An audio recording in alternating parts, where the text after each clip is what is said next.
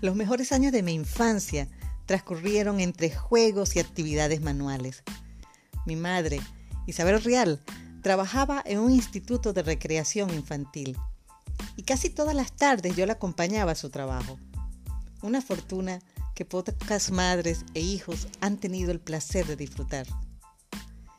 En ese lugar, mi inquieta personalidad infantil, la cual ha cambiado mucho con los años, se repartía entre los deportes y las tareas creativas.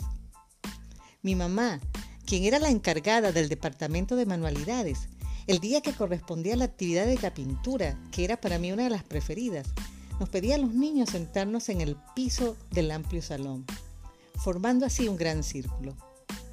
Después ella pasaba entre nosotros repartiendo grandes hojas de papel blanco, que aún recuerdo como gigantescas.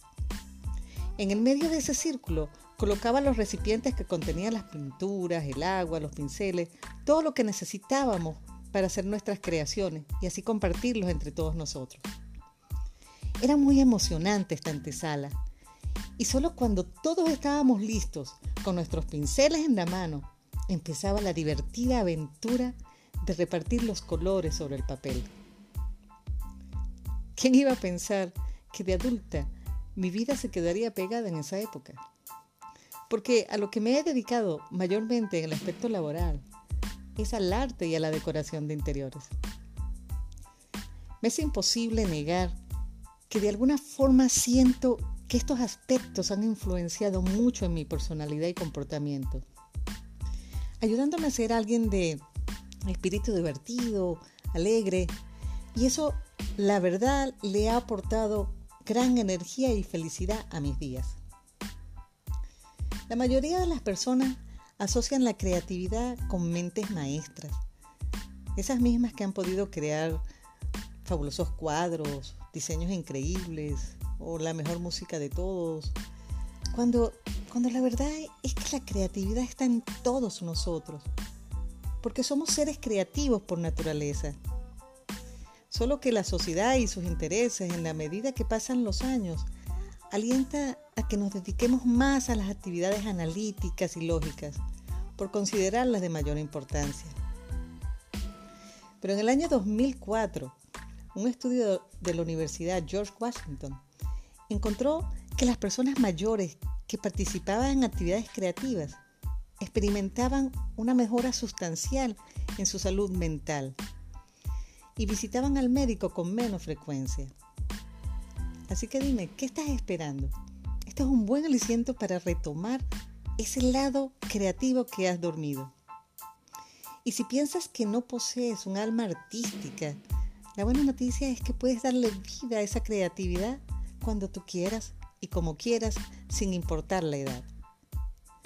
Lo primero que debes hacer es adoptar cualidades infantiles, volver a ser curioso, reír, hacer preguntas tales como, ¿cómo puedo hacerlo? ¿Y qué pasa si? ¿Y si se rompe? o enséñame. Eso te ayudará a explorar lo desconocido. Pero además de todo, no olvides que esta etapa debe ser alegre, risueña, divertida. Entonces, tómate tiempo para soltarte. Diviértete como lo hacen los niños. Intenta ver dibujos animados, eh, visita un parque repleto de niños, ponte a ver caricaturas de, gatos, de, de lo que te haga feliz, lo que te haga reír.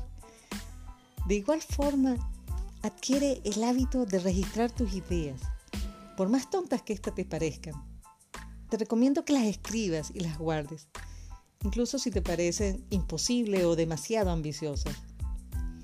Después, selecciona de esas ideas a cuál te gustaría darle vida.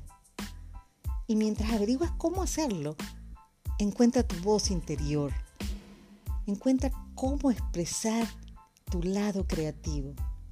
Puedes hacerlo de muchas formas.